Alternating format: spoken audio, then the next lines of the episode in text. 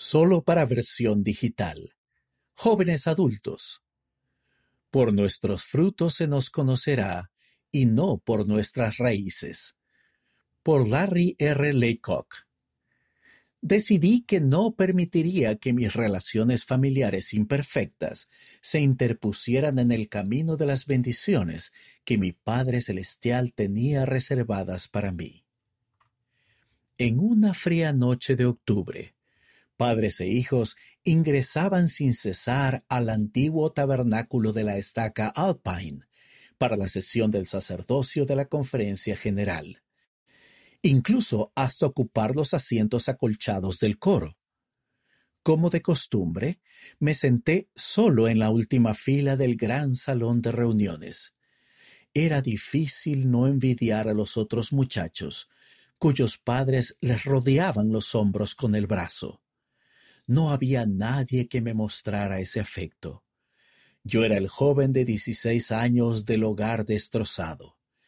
Era el muchacho cuyo padre había abandonado a su familia, dejándome un vergonzoso legado de indecencia y vergüenza. Continué mirando a medida que los hermanos Beck se dirigían a la fila superior de los suaves asientos del coro, sonriendo y riéndose, con su padre por delante. Sabía que probablemente irían juntos a tomar helado después de la reunión, y también sabía que yo me iría caminando solo a casa. Me incliné colocando los codos sobre las rodillas y me quedé sentado incómodamente en el borde del banco de madera, deseando que la reunión terminara antes de que comenzara. Me dije a mí mismo, algún día seré uno de los padres que rodee a sus hijos con el brazo y los lleve a los asientos del coro. Algún día seré todo lo que mi padre no fue. Prometí ser diferente de todas las mejores maneras, formar mi propia familia, libre de las cargas de la deshonra y la vergüenza. Entonces sucedió un milagro. El orador, que entonces era el elder Boyd K. Packer, del Quórum de los Doce Apóstoles, dijo que quería hablar sobre un tema que los padres debían analizar con sus hijos. Sin embargo, dijo él, estaba al tanto de que muchos jóvenes no tenían padres que pudieran hablarles de esos temas delicados, así que quería dirigirse a los jóvenes él mismo. Era como si el elder Packer me hubiera señalado y me hubiera hablado directamente, indicando su disposición a ser la figura paterna que yo había anhelado por años. En ese mismo momento, decidí que no permitiría que mi historia familiar, mis circunstancias personales, ni mis relaciones familiares imperfectas impidieran que las bendiciones de mi Padre Celestial descansaran plenamente sobre mí. Esa noche busqué el consejo de un profeta vidente y revelador. Él sería el Padre que yo no tenía, aunque no tuve la oportunidad de hablarle directamente y no sentí su brazo sobre el hombro. A partir de entonces, busqué activamente consejos de sus discursos, libros e instrucción en un esfuerzo por superar todas las dificultades y desilusiones que afrontaba en la vida. También busqué otras figuras paternas e influencias familiares. Enos, del libro de Mormón, se convirtió en mi hermano que me enseñó a orar más fervientemente. Mi hermano Nefi me enseñó a obedecer de forma inquebrantable y a enfrentar las malas influencias con fortaleza espiritual. Alma llegó a ser mi mentor y me brindó sabios consejos. Me ayudó a ser valiente, pero no prepotente, y a evitar la ociosidad. Moroni me enseñó a sobrellevar algunas de las tormentas de la vida en soledad mientras me esforzaba siempre por permanecer fiel y creer. Mi búsqueda de figuras paternas dignas también me condujo a otras personas que me ayudaron a encauzar mis decisiones, tales como afectuosos instructores de actuación, maestros de debate y entrenadores de fútbol americano.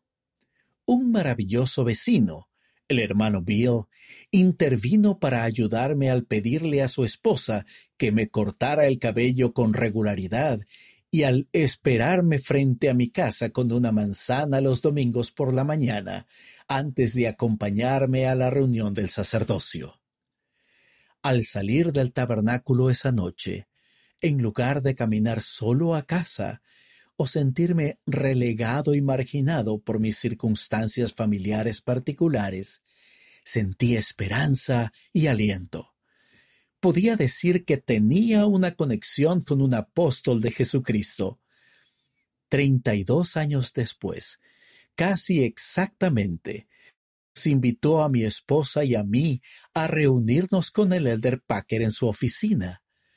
El Padre Celestial me había concedido la tierna misericordia de poder decirle al Elder Packer cuánto había significado para mí a lo largo de mi vida. Mientras conversábamos en cuanto a un llamamiento para servir como presidente de misión, mi figura paterna impartió sabiduría y consejos que continúan sirviéndome aún ahora. Los apóstoles siguen guiándome.